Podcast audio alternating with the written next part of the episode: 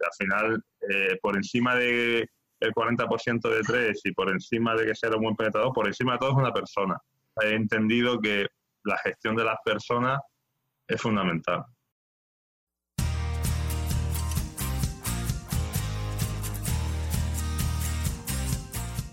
Bienvenido al podcast de Basketball Insights, un programa en el que nos adentraremos en los entresijos del baloncesto y descubriremos los trucos, técnicas y estrategias que los entrenadores de éxito siguen para hacer crecer a sus jugadores y equipos y obtener mejores resultados para que así tú puedas mejorar el rendimiento de los tuyos, sin olvidarnos de sus historias y de las de cualquiera que ayude a hacer más grande el mundo de la canasta cada día, con Millán Cámara y J. Cuspinera.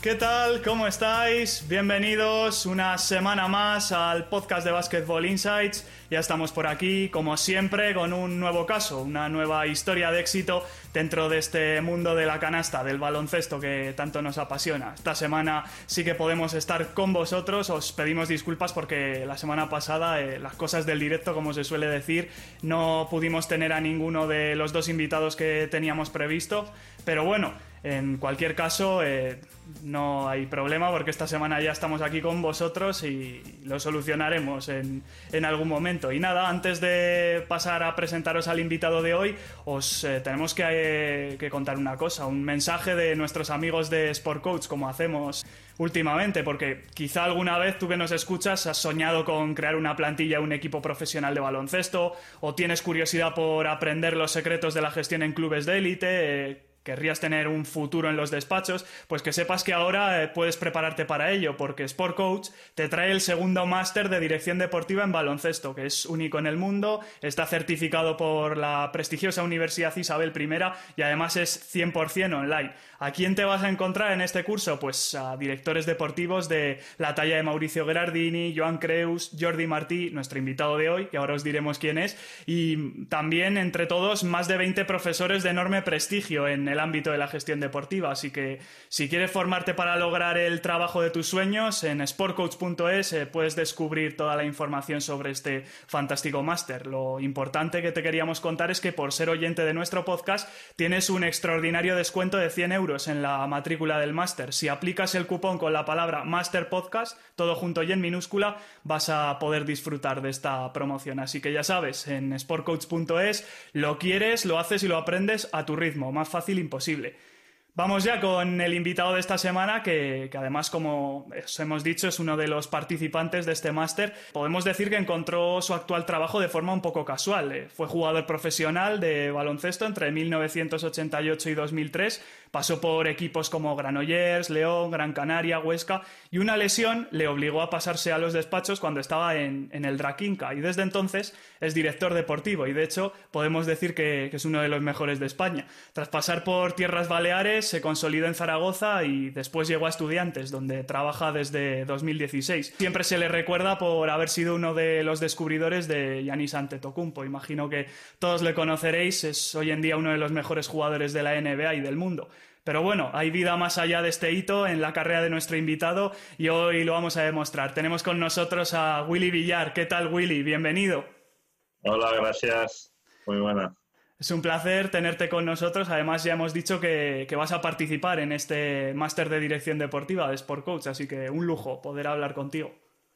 Muy bien, sí, será la segunda edición este verano, otra vez en Burgos y encantado. Creo que es una experiencia buena no solo para los alumnos, sino también para, los que damos la ponencia, porque eh, conocemos a mucha gente, intercambiamos eh, opiniones, debatimos y yo creo que son jornadas bastante buenas en, todo, en todos los ámbitos.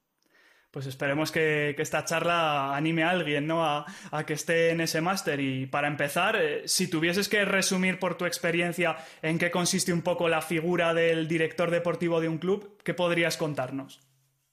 Bueno, así a bote pronto la pregunta es muy, muy general, ¿no? Eh, abarcaría muchos, muchos ámbitos, ¿no? Yo creo que, eh, bueno, básicamente es gestionar eh, eh, grupos humanos. En este caso, cuando hablamos de la primera plantilla de un club, pues eh, todo lo que refiere a los jugadores, eh, al entrenador, incluso eh, la parte directiva, comunicación, eh, marketing también, porque todo lo que influye deportivamente en el equipo, pues hay que tener un control sobre todo eso para que sea, para que todo el mundo vaya en una misma dirección y, y el club tenga una idea única de lo que de lo que debe ser a nivel deportivo el, el equipo y el club. Entonces, hay que tener cierto control sobre todas las áreas del club, sobre la propia plantilla, los entrenadores y, y la parte directiva. Y luego específicamente, pues, eh, bueno, tienes que la parte de fichar jugadores, evidentemente, que es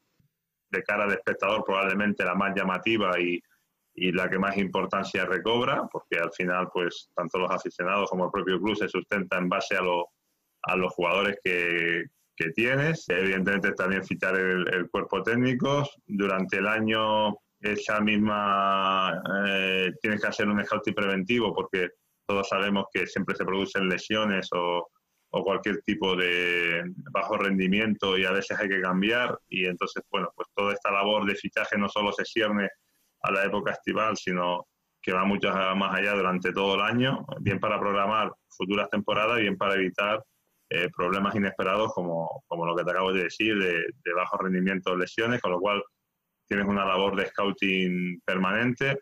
Para hacer esto, lógicamente, tienes que, que intentar eh, viajar, ver el mayor número de partidos posibles, sea a través de programas que ya existen a través del ordenador o sea indirecto. En mi caso, la dirección deportiva también se encarga pues, de la parte de dirección técnica de los equipos de cantera, en donde ahí sí que siempre tengo un apoyo del director de cantera, pero que viene supervisado en este caso por la dirección deportiva en cuanto a las líneas generales, no tanto en las específicas de, de cómo tiene que jugar cada equipo o quiénes son los entrenadores, pero sí en la parte más, más general en cuanto a idea, filosofía de, club.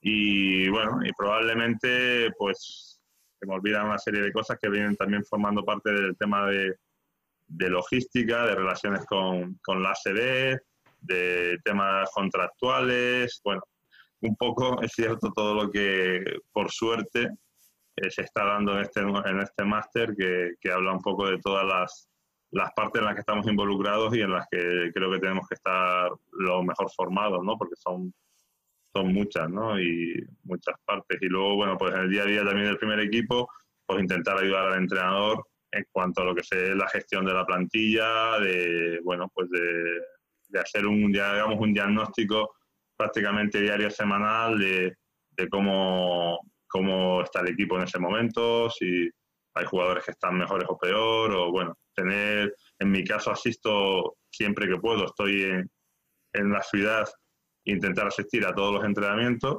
y de partir luego con, con los entrenadores sobre el día a día del equipo. En fin, seguramente muchas más cosas, pero a grosso modo sería esto, la función del director deportivo, ¿no? que no deja de ser un enlace entre, entre lo que son los jugadores y cuerpo técnico y la junta directiva. Vamos, que por todas las cosas que, me estás diciendo, eh, hay que estar bien formado para ser director deportivo y más que nacer, el director deportivo se hace, ¿no?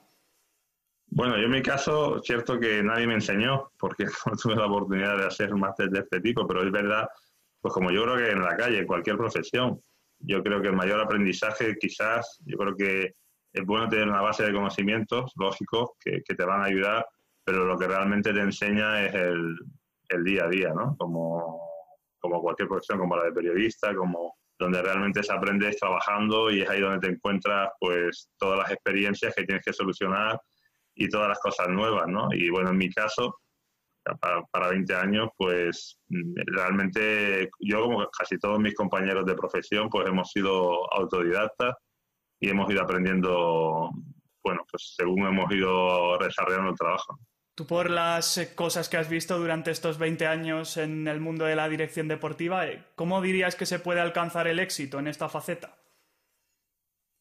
Bueno, como en cualquier faceta de la vida, entiendo que, que tienes que tener pasión por lo que haces, tiene que gustar, porque yo creo que ese es el primer ingrediente para que luego eh, dedicarle muchísimas horas, porque siempre es mucho más complicado trabajar duro si no te gusta lo que haces. Entonces yo pienso que, evidentemente todo el que se quiera dedicar, pues que tenga esa vocación, ¿no? que le nazca de dentro y que, y que piense que le guste. Esto es, una, es obvio, pero creo que, que es fundamental, que, que realmente te, te, guste lo que haces y, y, luego a partir de ahí, bueno, yo creo que en mi caso me ayuda el hecho de haber sido jugador, estar tantos años jugando, porque quieras que no, ya en la última etapa, sobre todo cuando ya empiezas a ver que te haces mayor y la retirada, la visión que tenía del, del baloncesto siempre te empieza a cambiar un poco.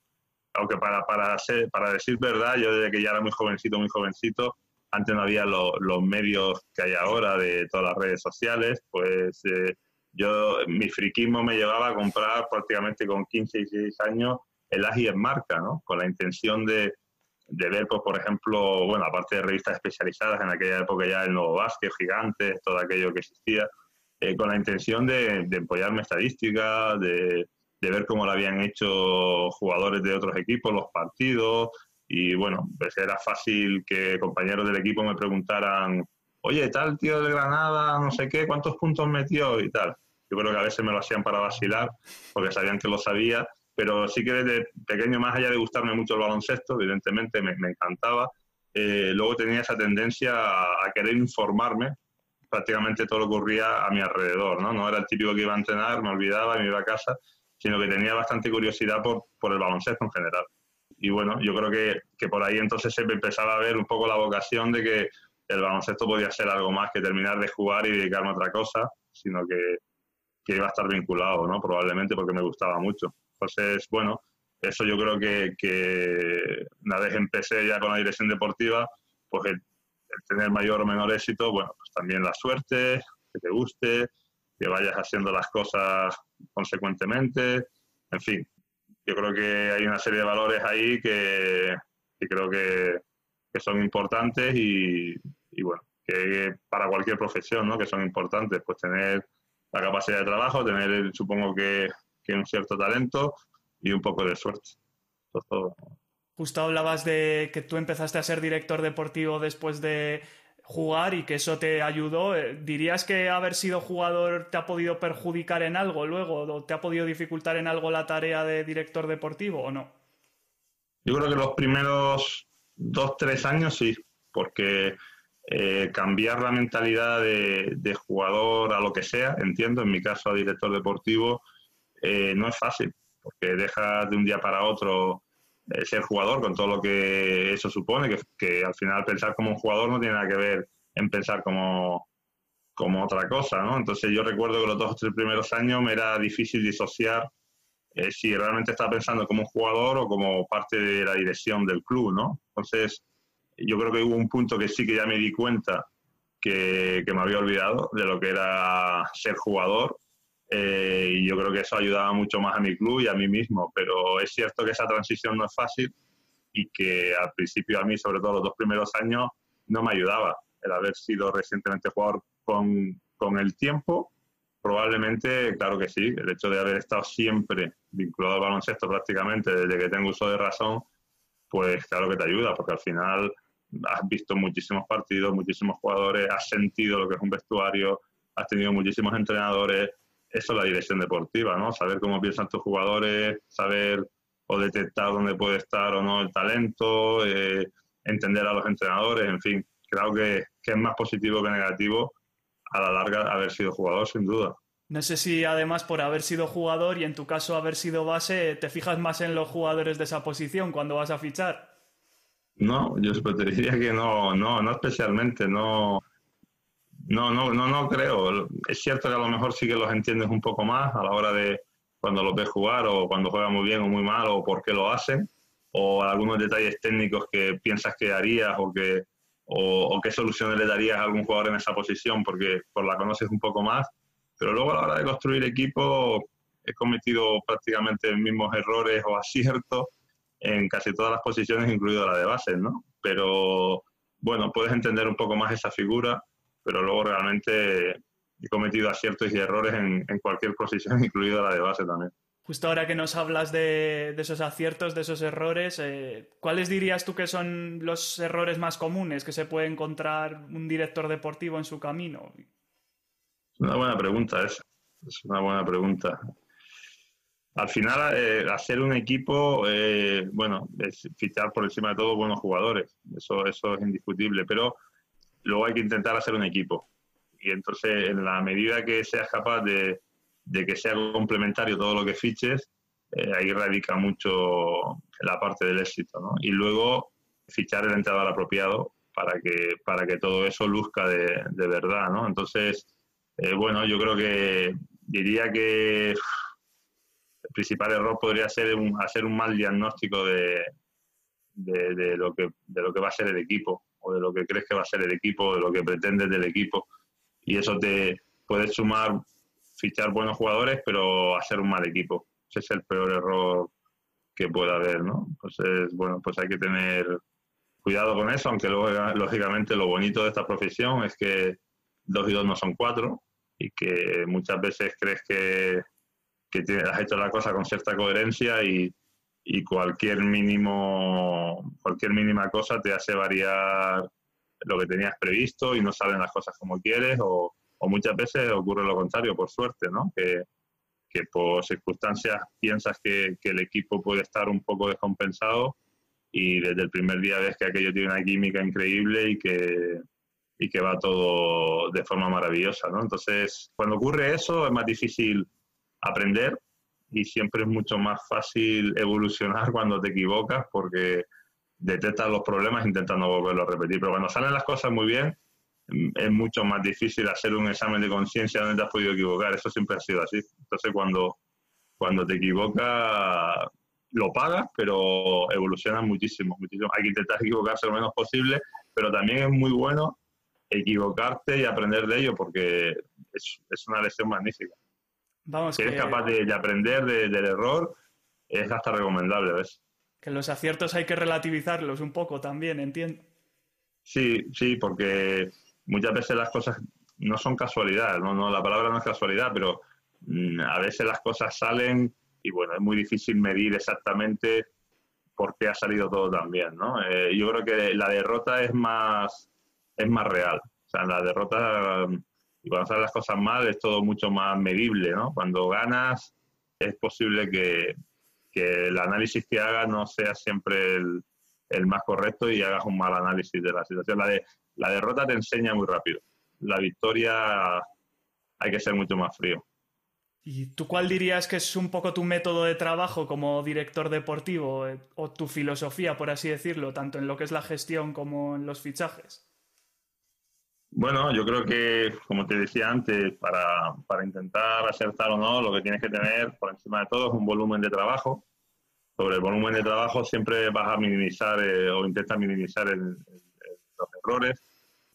Tener claro más o menos qué, qué tipo de jugadores no ficharías, porque yo creo que, que por desgracia, o por desgracia por suerte, es decir, los jugadores son los que son con sus virtudes y sus defectos, pero sobre todo no soy tanto de cuál es tu modelo y definirlo, sino de lo que no quieres, que eso también lo has aprendido con el tiempo.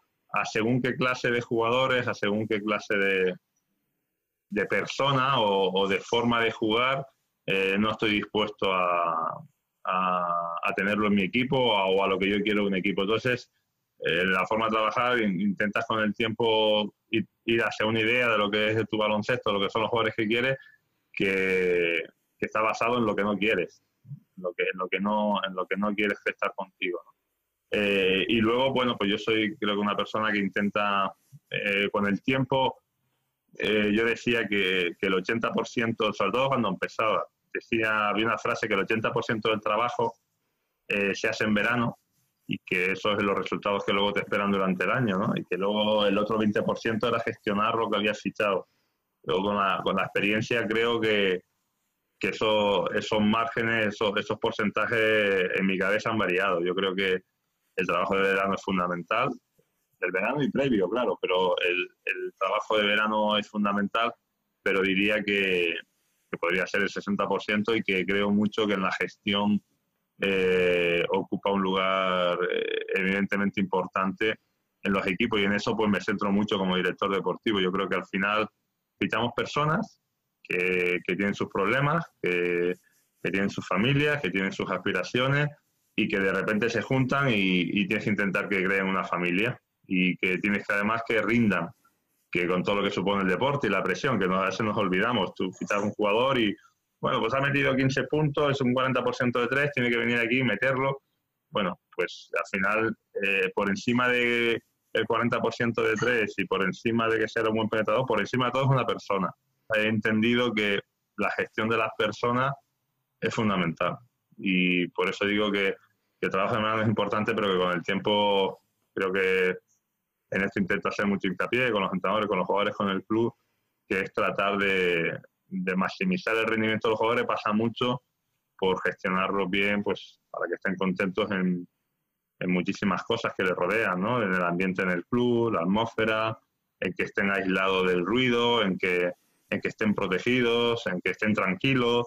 Hay una serie de cosas que te ayudan a mejorar tu rendimiento y yo creo que eso forma parte de, de mi trabajo como director deportivo, de crear todo eso para que se maximice el rendimiento de los jugadores. Entonces, bueno, pues eh, esos serían los dos pilares básicos, ¿no? Intentar eh, fichar lo mejor posible en base a trabajar lo mejor que uno puede o sabe y luego gestionar eso como parte muy importante a nivel grupal y, de club. El, tema emocional, creo que es la, segunda parte importante donde le doy bastante importancia.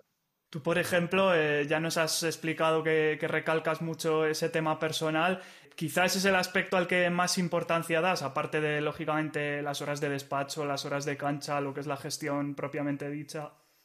Sí, yo creo que, que sin duda, bueno, yo creo que la gente que ha trabajado conmigo, pues lo, quizás está más capacitada para hablar que yo mismo, ¿no? Pero eh, sí, creo que doy mucha importancia a que los entrenadores se sientan seguros, que, estén confiados en su trabajo, que se sientan respaldados, que los jugadores no teman eh, de ser cuestionados si realmente dan el 100%. Eh, hay que procurar que den el 100%, evidentemente, pero que si dan ese 100% eh, van a sentirse totalmente respaldados, que haya esa buena comunión cuerpo técnico jugadores, que se sientan protegidos también por el club y para conseguir todo eso pues hay que, hay que estar muy encima, hay que conocer a las personas, hay que estar pendiente, hay que estar en todos los entrenos que puedas, hay que, bueno, pues si quieres gestionar personas y quieres gestionar ambientes y quieres gestionar grupos, pues tienes que meterte ahí para, entre otras cosas, para ayudar, porque el único objetivo no es condicionar ni, ni hacer ni manipular, es simplemente tener la información y, ayudar. Otro aspecto importante es el del club en el que uno está, porque al final es algo a lo que hay que amoldarse y tú imagino que habrás sacado cosas de, de cada uno de los que has podido estar como director deportivo. Sin duda, pues es un poco de lo que estoy hablando, que luego cada, cada club tiene sus particularidades eh, propias, que bueno, a veces son difíciles de, de, cambiar, es la personalidad de cada club, no tiene nada que ver evidentemente Zaragoza con estudiantes, mucho menos con Inca, y, y lo que tienes que hacer es que pues las fortalezas que tenga ese club, eh, poner a disposición del jugador, que eso le va a hacer sentirse muy bien, y luego las posibles debilidades que tú encuentres o consideres que, que no son tan positivas, pues intentar mejorarlas, así de, de, sencillo, pero evidentemente no se trabaja de la misma manera en un club que en otro, y también en eso tienes que estar sensible a saber eh, cuáles son las propias características de tu propio club, ¿no? Y lo que el jugador cuando lo fichas y le explicas el proyecto, también le tienes que explicar un poco el club al que, al que venga y, y, que lo entienda. Y evidentemente, por ejemplo, Estudiantes es un club en el sentido diferente al resto por, por todo lo que significa un club de cantera. En Madrid, bueno, pues eso es bueno que el jugador lo vaya sabiendo prácticamente desde el primer día. Imagino que en los tres casos te habrás encontrado cosas que coincidan, ¿no? O algo, un elemento identificativo que, que tú digas, joder, yo me caso mucho con esta filosofía o con esto en concreto. Bueno, sí que hay elementos que puedan coincidir, pero también es verdad que, que uno intenta pues que las cosas en las que creo, que creen que se deben hacer de una determinada manera, ponerlas en marcha ahí donde, donde uno está, ¿no? Y intentar poner, eh, poner su sello. Pero bueno, yo creo que lo, que tiene siempre, lo que une a cualquiera de, los, de todos los clubes es que todo el mundo quiere, quiere hacerlo lo mejor posible, eso es indudable. Luego puede estar equivocado o no, pero eh, normalmente los clubs eh, tienen su propia personalidad, pero todo el mundo quiere ayudar y todo el mundo quiere hacer las cosas de la mejor manera, ¿no? Entonces, bueno, pues intenta darle las herramientas para que eso, para que eso sea así. Comentabas antes el tema de la gestión de crisis, que es muy importante eh, cuando hay lesiones, cuando hay que fichar durante la temporada, cuando hay que cambiar de entrenador. ¿Tú cómo crees que tiene que actuar el director deportivo en situaciones así? Bueno, primero, como te decía antes, hacer un buen diagnóstico, porque si no va a ser peor. Es decir, lo primero es hacer una, un análisis correcto de, lo que ocurre, de, la realidad que tiene y ese es el primer, el primer paso. Y para eso, como te decía antes, tienes que estar eh, metido de lleno. E incluso te diré más, muchas veces lo más importante no es curar, sino prevenir. Saber que puede llegar a ocurrir eso porque estás viendo el devenir del equipo y que posiblemente mm, visualices que la cosa no puede ir bien o que va a terminar yendo mal. Y, y anticiparte, ¿no? A veces intentas anticipar, pero el tsunami ya te ha llegado y te coge de lleno y entonces pues evidentemente ahí también tienes que reaccionar, pero una de las principales razones por las que creo que, la dirección deportiva puede ser importante es para, para poder identificar que te van a llegar los problemas, ¿no? Y, y yo creo que ese es el primer, el primer paso. Y luego una vez que ocurre, como te decía antes, mm, es poner los, los medios siempre en positivo, porque esto es como, siempre pongo el mismo ejemplo, ¿no? no eh, lo, del, lo del italiano este que se tiró del barco y ahora está en la cárcel, el, que encalló allí en la... El, el, buque este, el ferry que encalló en Italia, no me acuerdo cómo se llamaba el capitán este tan famoso. Eh, bueno, lo que no puedes hacer es, es tirarte del barco, ¿no? Eh, y eres tú el primero que tienes que coger el timón y el que tienes que demostrar confianza y es el que tienes que intentar ser coherente, consecuente y, y, bueno, y dar soluciones. Entonces, cuando viene la crisis o está a punto de entrar, lo que tienes que intentar es estar tranquilo, eso es lo primero, porque si tú no estás tranquilo no lo va a estar nadie, y luego humildemente intentar aportar todas las soluciones que creas que tienes que aportar, y luego pues que tengas un pico de suerte y que, y que termine dando resultados, lógicamente. Que no siempre es posible, porque esto es deporte. Ayer escuchaba, escuchaba una entrevista, leía una entrevista a Nadal, que es uno de mis referentes en general como deportista y como, y como gestión de todo, de la derrota, de la victoria, y decía que, una frase que me ha gustado mucho, que él empezó a, a, gestionar mejor la derrota cuando entendían que era posible, que él se enfrentaba a, otro rival, que se preparaba igual que él, que era deporte, que podía tener un mal día y que perder era algo normal y que eso le ha ayudado. bueno, pues yo creo que esto, esto es importante, saber que, que vienen las crisis, que, que pueden ocurrir, aceptarlas e intentar la resolución, no hay mucho más. No sé cuál habrá sido la situación más complicada a la que te hayas podido enfrentar como director deportivo o de la que más hayas aprendido. Bueno, podría tener algunas, pero no hay que irse muy lejos. Quizás este año, que ha sido un año especialmente duro, pues yo creo que no recuerdo y por suerte me alegro ¿no? no haber tenido año duro. La verdad es que estaba mal acostumbrado en ese sentido y este año pues, pues las cosas no han ido bien prácticamente desde el principio o no ha ido lo, bien que esperábamos. Han habido todo tipo de problemas, de bajo de rendimiento, de, de lesiones, de mala clasificación, de derrotas inesperadas, de absolutamente de todo.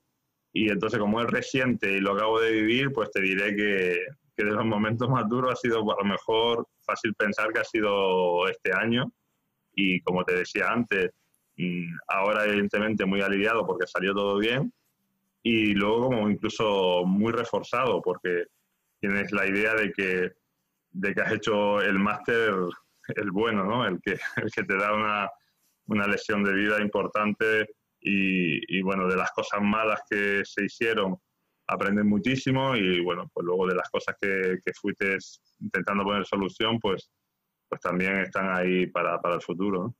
Al final es lo que comentaste antes, que es de las situaciones difíciles, ¿no? Cuando más se aprende o cuando más se evoluciona. Sin duda, y este año estoy convencido que va a ser de gran ayuda eh, para el futuro, porque lógicamente a nivel profesional, eh, pues ha sido duro, ¿no? Desde de ver que estabas en problemas, que realmente estabas jugando por un descenso, algo que tampoco eh, yo o sea, no, no, no, lo había hecho nunca en ACB, nunca había luchado por, ese, por no descender. Y bueno, pues una vez que has conseguido el objetivo, pues perfecto, porque bueno, pues lo que te decía, el aprendizaje es brutal. Un aspecto importante en lo que es la figura del director deportivo, como puede pasar también el periodismo, es ese saber mirar, ¿no? Porque lo que es el tema de la detección de talento en una profesión como la vuestra es muy importante también.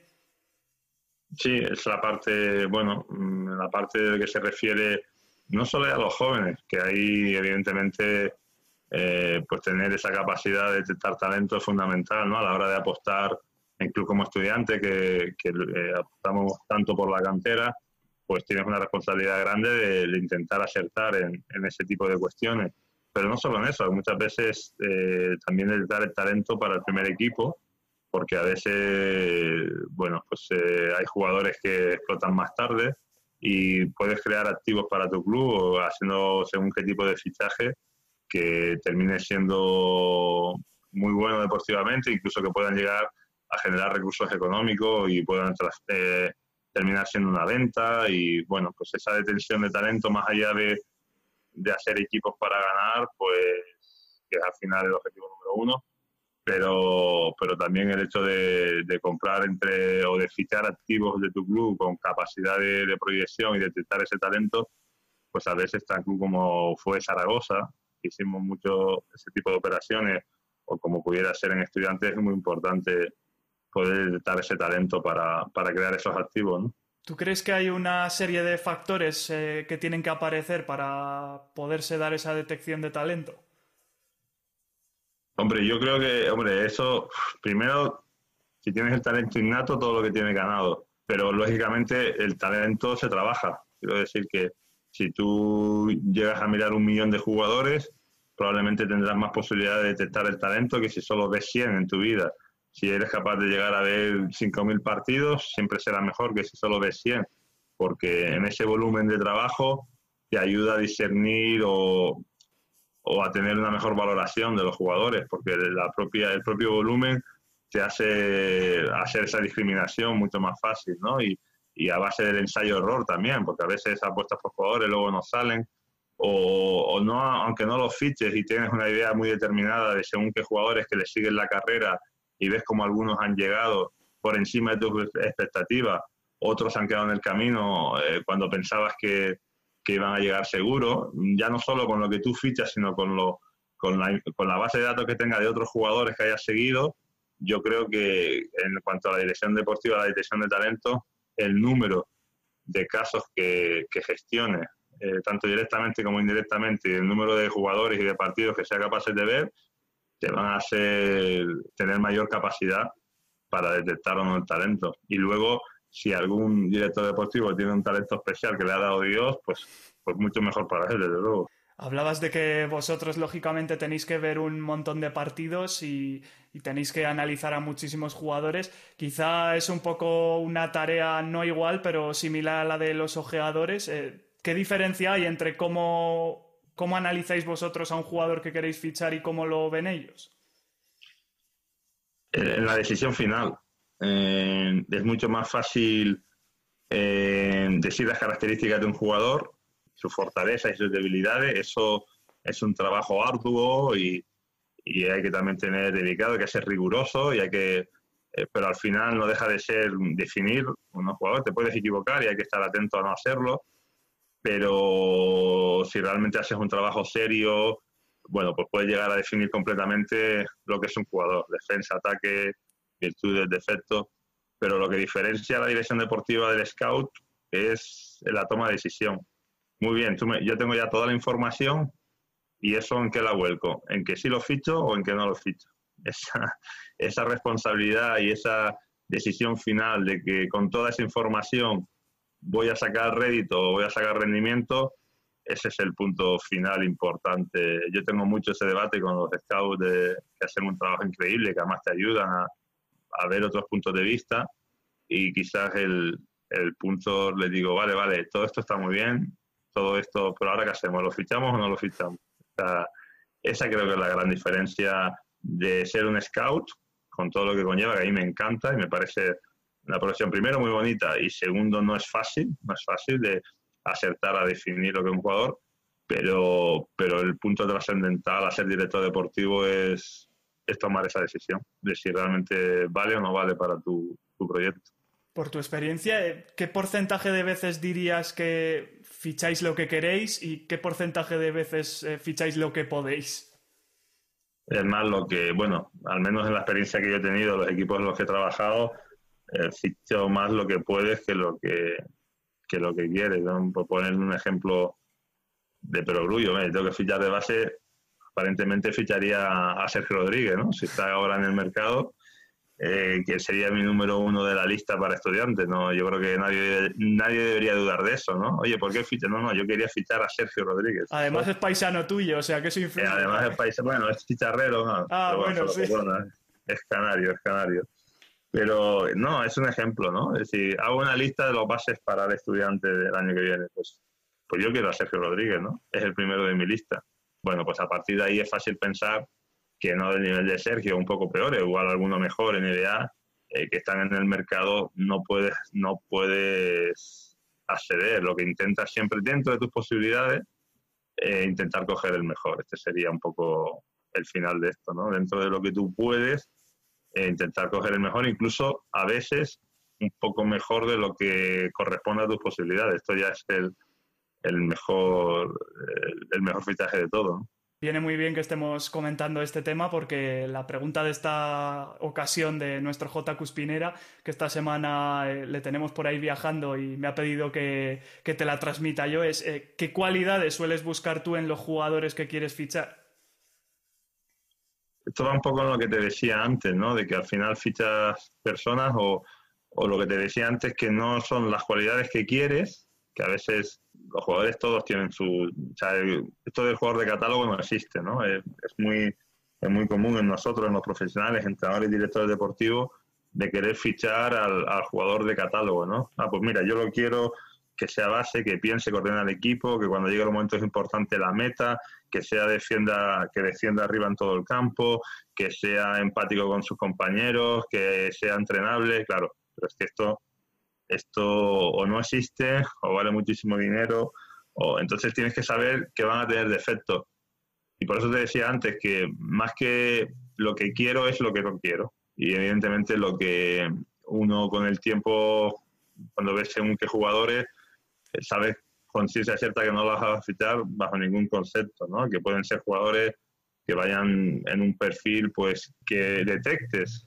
Puedes estar equivocado, ¿no? Pero al menos que pienses que no tengan ningún interés por el equipo, que no tengan ningún interés de, de, pertenencia con el proyecto donde va a ir, que las estadísticas que puedan hacer van disfrazadas, no de egoísmo, porque todos los jugadores tienen que tener ese punto de egoísta para triunfar, pero, pero sí que por encima de todo sean egoístas más que otra cosa y que creas que no puedan, que creas que en lo que intentas hacer un grupo eh, no van a ser eh, jugadores que vayan a aportar absolutamente nada o que te lo puedan minar lo que es un grupo, ¿no? Bueno, esto es de lo que huyes, pero seguro, seguro que al final te equivocas y, y fichas alguno, alguno de estos, pero es importante también detectarlo pronto y tomar medidas lo más rápido posible, pero y a partir de ahí todos buscamos lo mismo, ¿eh? o sea, que, sean buenos chicos, que las metan y que te hagan ganar, ¿no? Pero más fácil es filtrar por lo que no quieres que por lo que quieres. ¿Con los entrenadores más o menos buscas lo mismo o hay alguna diferencia? Bueno, para un director deportivo lo más difícil de fichar es un entrenador. Absolutamente con una diferencia abismal con respecto a los jugadores, porque o has tenido al entrenador en alguna época pasada o el scout tiene un entrenador, mm, yo siempre lo digo, bueno, pues normalmente el que gana es bueno, ¿no? Y parece ser que el que pierde es malo, ¿no? Es así injusto, pero hacer otro tipo de valoraciones mm, no son fáciles. Puedes pensar que a pesar de perder, pues, pues es un jugador que es un entrenador que hace un buen baloncesto. Puedes pensar, o sea, puedes llegar a, sacar más conclusiones más allá de la derrota y la victoria. Pero al menos en mi caso, hay una diferencia abismal de fichar entrenadores y jugadores y creo que en mi profesión lo más complicado, con muchísima diferencia, es fichar al entrenador. Y bueno, lo he pensado siempre y lo sigo pensando y eso que he tenido la gran suerte de contar con, con grandísimos entrenadores, gracias a Dios, y, y, en ese sentido no estoy, estoy muy satisfecho, pero, pero reconozco que, que es una labor muy complicada, porque bueno, difícil. Yo creo que todos los entrenadores tienen una, unos conocimientos, eh, sobre todo cuando están a este nivel de ACD, todos tienen un grandísimo conocimiento de lo que es el baloncesto, están tremendamente preparados, son gente inteligente, pero bueno, luego más allá de eso, pues tienes que tener entrenadores que sepas que van a, a congeniar con el club, con la filosofía, con la dirección deportiva. Bueno, son otra serie de aspectos que, que son importantes, que también a él lo van a hacer triunfar si es capaz de, mimetizarse con, con, con, lo que es el club. Y bueno, pues a partir de ahí ya te digo, yo siempre se ha dicho que los entrenadores, mmm, por muy bueno que sean, no los terminas de conocer hasta que los tienes, ¿no? Son como un melón por abrir, ¿no? Y en ese sentido sí que creo que juegas un poco siempre a la lotería, ¿no? Nos has dejado ya alguna pincelada al respecto, pero eh, ¿cómo entiendes tú la relación entre el entrenador y el director deportivo?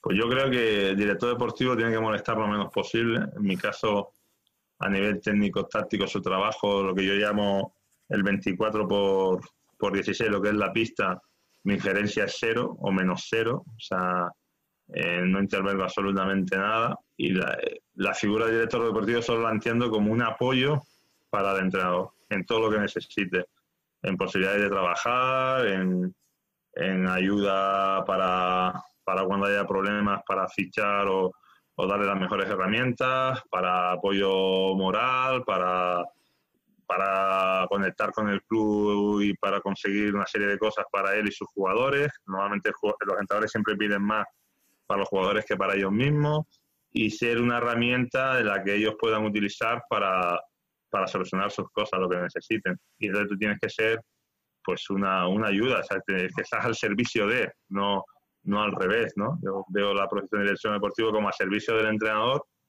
y, y, bueno, evidentemente en algunas cosas, por circunstancias del club, lo que sea, no, no puedes ayudar o, y tienes que transmitirlo, pero incluso cuando eso sea así, que no puedes ayudar lo que, o no puedes dar lo que te piden, al menos intentar explicar para que esa situación que no es buena sea lo más positiva posible. No, no podemos conseguir esto, pero intentar darle otro cariz para que, para que estén tranquilos, ¿no? Porque tú también eres un poco el puente entre el club y ellos y a veces que no todo se puede conseguir, pero intentar positivizar cuando eso no es así.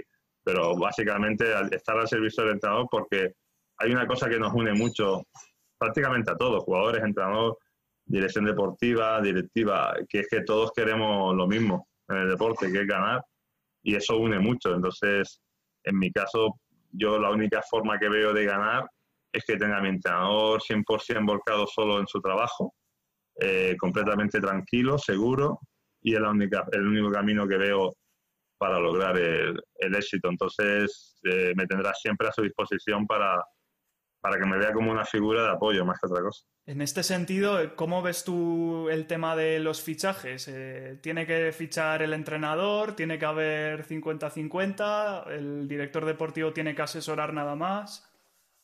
Si eres capaz de hablar mil horas al día, que es una de mis formas de trabajar, eso ayuda a que la pregunta no sea quién ficha, porque al final hablas tanto y, y conversas tanto y debates tanto y, que, que, al final no sabes de quién es la decisión, porque está todo más que debatido, pros, contras, cada uno da su visión, cada uno...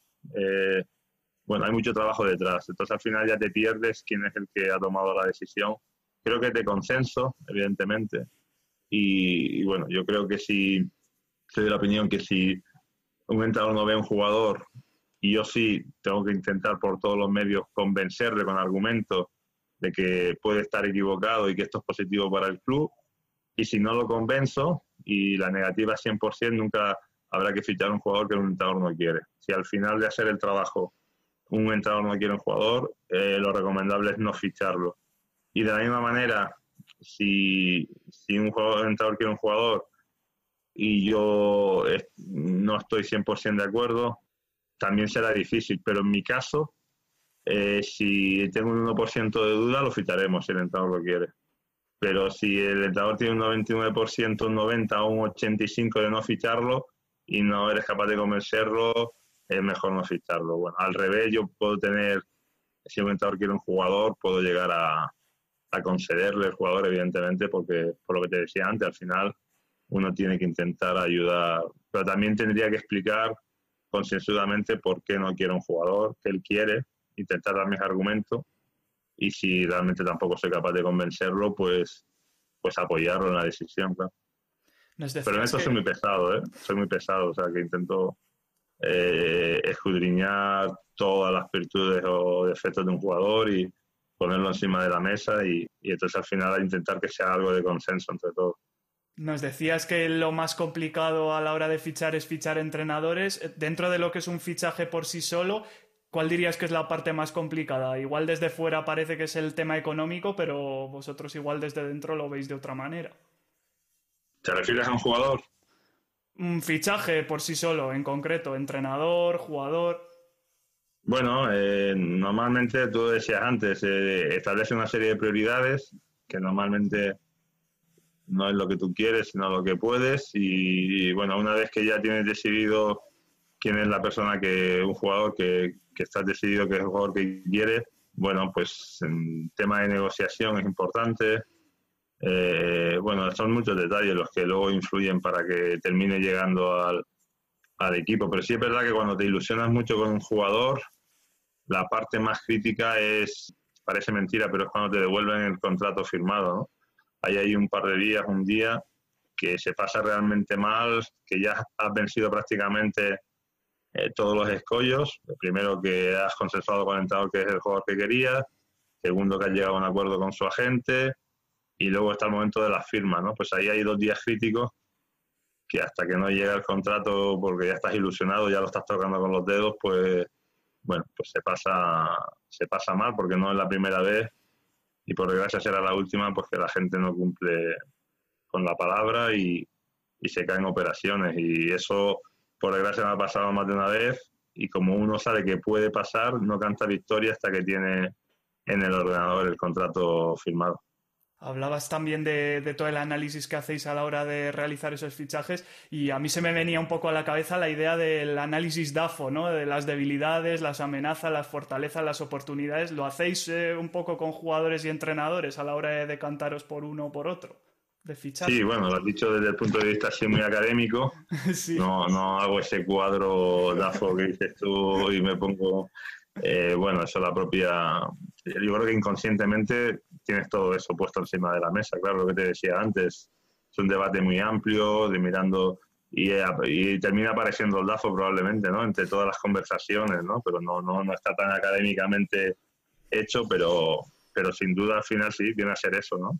Debilidad de fortaleza, eh, bueno, todo lo que significa, eh, lo que puede significar un jugador, ¿no?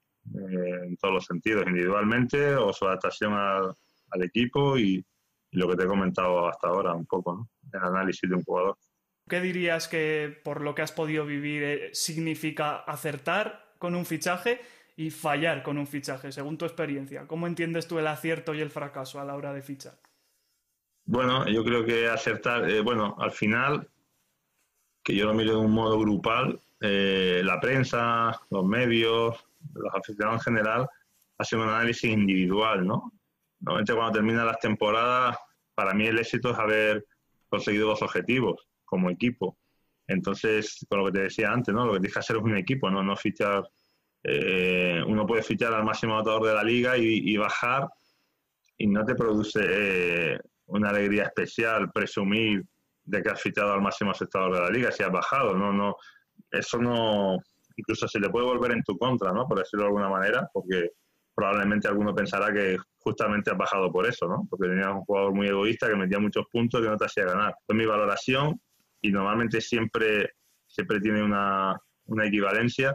Si tú has hecho equipos que han conseguido sus objetivos deportivos, normalmente es porque en esa plantilla hay jugadores que han venido a un gran nivel y que eso hace que hayas acertado muchísimos fichajes. Igual haya uno que no o dos que no, pero evidentemente si miro años atrás, pues plantillas que tuvieron mucho éxito, pues claro, los jugadores salieron revalorizadísimos y la gente te lo recuerda como grandes aciertos, ¿no? Si hablas de Van Rosson en su época, de Rudes, de Sermanidi, de Norel, de, no sé, tantísimos jugadores que Meyer, no sé, muchísimos, son aciertos porque hacían temporadas increíbles, ¿no? Y, bueno, el año pasado Slalber o Jackson también fueron jugadores que tuvieron una gran trascendencia para los medios y, y, son aciertos porque este estudiante hizo buenas temporadas también. Las dos últimas temporadas fueron buenas temporadas y encima dos, dos, jugadores que, hicieron una temporadas increíbles, ¿no? Entonces yo hago un análisis grupal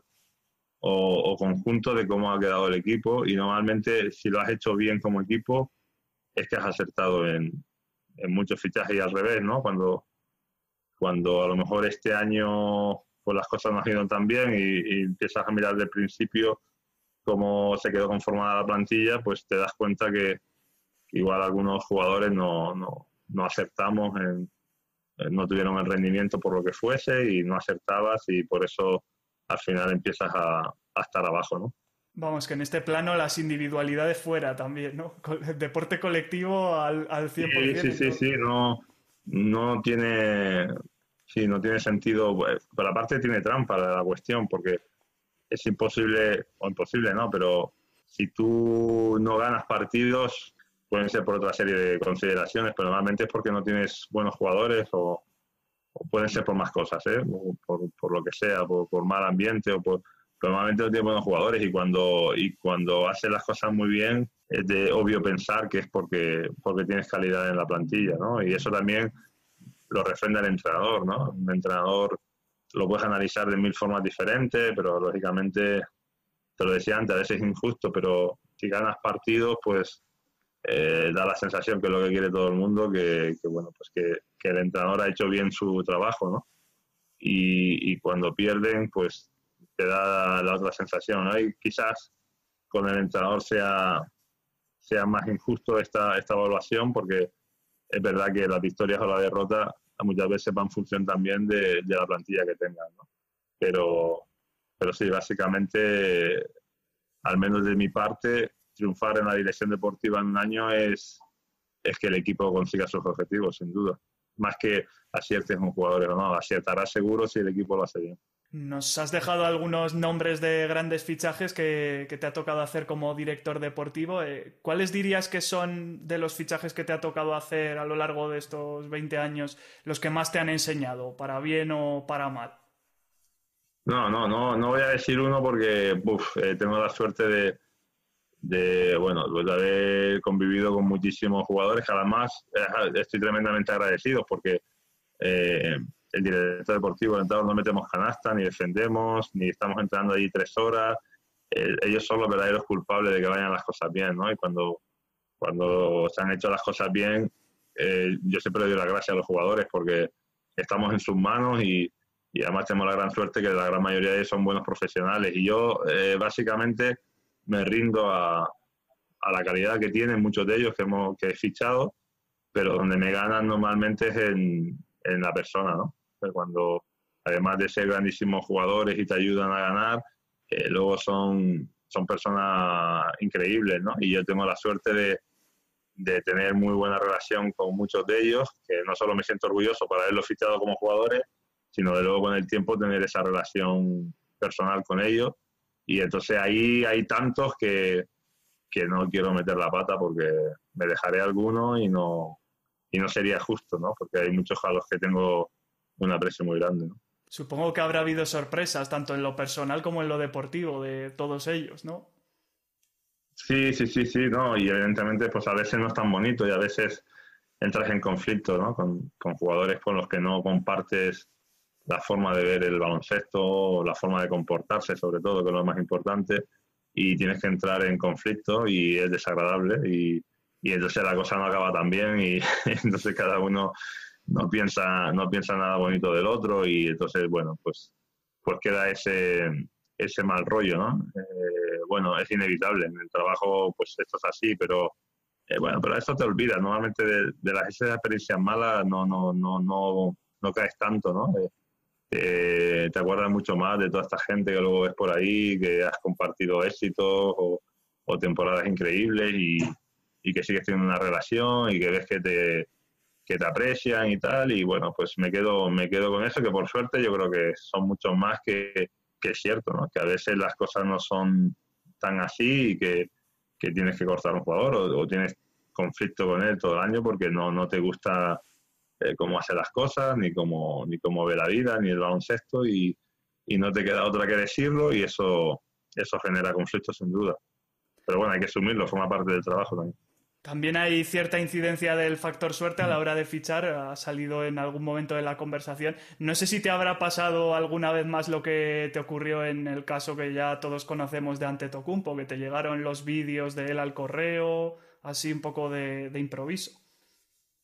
Sí, yo creo que ahí sí que hubo un componente de, de suerte, cierto, porque era un típico correo que a lo mejor no pasa desapercibido, ¿no? Y no le haces caso o piensas que que no tiene, y si te pilla a lo mejor en una época de muchísimo trabajo o, que te entran 100 correos de golpe o, estás en otras cosas, pues a lo mejor pasa inadvertido y no, y no recaes en él, ¿no? Entonces, bueno, pues eso indudablemente ahí es, suerte 100%, ¿no? Y, claro, en la vida, ¿no? En la vida siempre necesitas ese pelín de, de, de, fortuna, ¿no? Para que las cosas salgan. Cuando pierdes a veces de un punto porque te meten una canasta del otro campo bueno, pues, hombre, un poco de fortuna sí que hay. Dicen, no, esto es al final de los 40 minutos.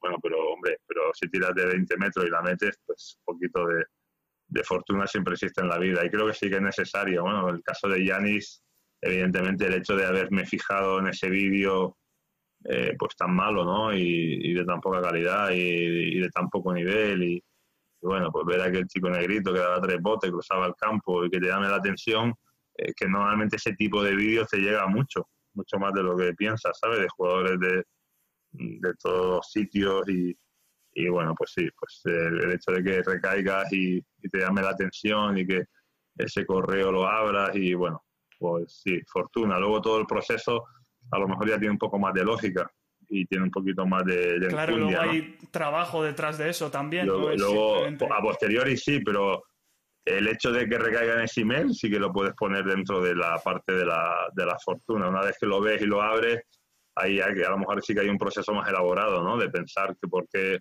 por qué te llama la atención o no. Pero sin duda, te quiero explicar que posiblemente no hubiese sido descabellado haber pasado por alto ese email, pero sin ninguna duda. ¿Cuáles dirías que son un poco tus referentes a la hora de seguir mejorando como director deportivo? Porque imagino que, que también mirarás eh, fuera de, lo que es un poco tu ámbito. Sí, yo creo que, bueno, yo creo que en España, eh, sobre todo en España, que además donde creo que en Europa es donde más cultura de dirección deportiva hay, eh, creo que tenemos los mejores profesionales, ¿no? Y he tenido la suerte de estos años de coincidir, sobre todo cuando vas fuera a ver campeonatos, de, bueno, de tener eh, una relación más estrecha con, con muchos de, de mis colegas de profesión y realmente yo creo que hay un nivel altísimo ¿no? de, profesionalidad, de compromiso, de talento y bueno, uno egoístamente intenta siempre interactuar con todo el mundo porque siempre aprendes algo de, de cualquiera que hable, ¿no? Y, y, esa, yo por eso soy muy curioso y, y quiero intentar eh, estar siempre un poco, eh, bueno, pues aprendiendo que no se me escape los detalles y, y yo creo que tengo la suerte de, además creo que hay muy buen ambiente entre todos nosotros, la verdad es que al menos en el gremio de dirección deportiva o desde mi punto de vista, yo creo que hay bastante buen rollo y, y yo no pierdo nunca la oportunidad de, hablar con muchísimos de ellos porque algunos son referentes que están ahí todavía y que, se puede aprender mucho y la verdad es que, es un gustazo, un placer eh, verlos por ahí, poder hablar con ellos y hablar de baloncesto y debatir y, te dan una visión muchas veces que no esperas y que te ayudan a, a ser mejor, ¿no? Pero eh, los referentes no hay que irse muy lejos. Yo creo que en España están sin duda los mejores directores deportivos. Fuera de lo que es Europa, que como has dicho hay muy buen nivel de directores deportivos, eh, ¿qué cosas se pueden exportar, por así decirlo, de lo que es la NBA, por ejemplo?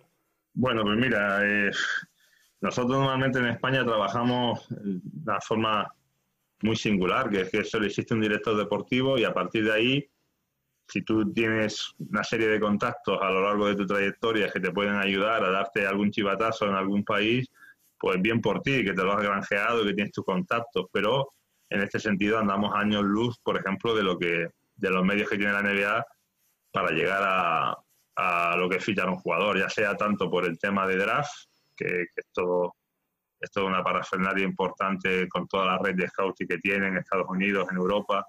Al final estamos hablando que un equipo medio NBA puede llegar a tener directa e indirectamente un grupo de 20 personas para luego tomar una decisión, tanto, por ejemplo, lo que es una posición del draft, como para un agente libre, tanto de NBA como de Europa. Y entonces pasa por, por muchísimo, la cadena es muy amplia y la información es absolutamente bestial para que luego una persona determine cuál es la, la persona ideal, ¿no? Yo creo que a veces, incluso a mí me parece eh, que, que, es, una, es una estructura demasiado grande, ¿no? Para, para luego tomar esa decisión. Eh, y sin embargo pasamos al modelo europeo en el que trabajamos absolutamente solo una persona para crear un equipo con la ayuda del entrenador, evidentemente, pero eh, con dos personas. Se tienen que encargar de crear un proyecto de crear valor, de crear de fichar jugadores con proyección, además de ser competitivo, de crear un equipo. Eso, comparado con la NBA, pues alguien se está equivocando. Si ellos tienen 20 y nosotros uno, pues yo creo que, que, hay un término medio, pero que evidentemente donde nos llevan muchísima ventaja y lo hacen muchísimamente mejor, pues creo que es el modelo apropiado, es que en la NBA el tema de fichajes y el tema de captación y de detección de talento creo que es hasta la, incluso diría que la parte más importante, porque piensa que el baloncesto de los jugadores y es muy importante tener asegurado lo máximo posible esa parte, ¿no? Y aquí en Europa yo creo que todavía, incluso te diré que en muchos clubes a nivel europeo la figura de la dirección deportiva no existe, ¿no? Fichar el presidente y el entrenador y, ya está. Y no hay mucho scouting ni nada, sino es todo mucho más rudimentario. Entonces yo creo que la gran diferencia la importancia que ellos le dan, toda la estructura que generan para, para intentar acertar y nosotros pues la poquita, poquita importancia y los pocos medios que contamos con respecto a ellos. Pues llegamos ya al final de esta entrevista, Willy. Eh, no sé si para terminar eh, quieres dejarnos algún truco, algún consejo, algún secreto, alguna frase que he visto que, en Twitter dejas muchas. No, no, no. Yo creo que, bueno, simplemente si esto va destinado a, a futuros directores deportivos, pues nada, evidentemente como lo mío es vocacional, yo creo que, que les animo, evidentemente, a que, a que se puedan meter en este mundo. Creo que, que es apasionante, ¿no? El hecho de, de, construir algo, algo tuyo propio, un proyecto, un, eh, no sé, una obra que pones allí en juego y que es tuya, ¿no? Para lo bueno y para lo malo, a veces para lo malo, pero, pero yo creo que es muy reconfortante como profesión y que, bueno, que evidentemente que yo, como lo siento así y como lo hago porque me gusta, pues invitaría a todo el mundo a, a que se pusiera manos a la obra y, y que se quisieran ser directores deportivos. Sin duda los apoyo 100%. Pues antes de despedirnos, eh, cuéntanos, eh, ¿cómo podemos seguirte la pista o cómo puede contactar nuestra audiencia contigo, si así lo desea? Si quieres decirnos tu Twitter, que imagino que es la forma más sencilla de que la gente te pueda ah, bueno, sí, bueno, sí, arroba 13 y bueno, sí, eso es otro medio más público para hacerlo. Y si es algo eh, mucho más privado, tienes una consulta más privada, más, más concreta, pues bueno, a lo mejor a través de vuestro programa y si, y si bueno, pues el hecho de, seguir evidentemente en Twitter, pues arroba Willy 13, pues ahí lo que quieran, ningún problema. Pues Willy Villar, eh, muchísimas gracias por acompañarnos en este ratito. La verdad es que ha estado muy bien la, conversación y te agradecemos que hayas podido sacar un rato para contarnos un poco cómo es tu día a día. Pues gracias a vosotros, ha sido un placer. Hemos hablado de baloncesto, que es lo que nos gusta, y para cuando queráis. Y muchas gracias y a seguir con el programa, que todo lo que se habla de baloncesto, bienvenido sea. Y a vosotros que nos escucháis, ya sabéis que tenéis el programa disponible en las principales plataformas de podcasting. Y nada más por nuestra parte, antes de despedirnos, os recordamos ese fantástico descuento para los que podáis estar interesados en el segundo máster de dirección deportiva en baloncesto de nuestros amigos de Sport Coach. Con ese código, ese cupón de descuento con la palabra Master Podcast, todo junto y en minúscula, pues eh, tendréis 100 eh, euros de descuento en la matrícula del máster. Y nada más por nuestra parte, un saludo y un abrazo muy grande para todos y hasta la próxima.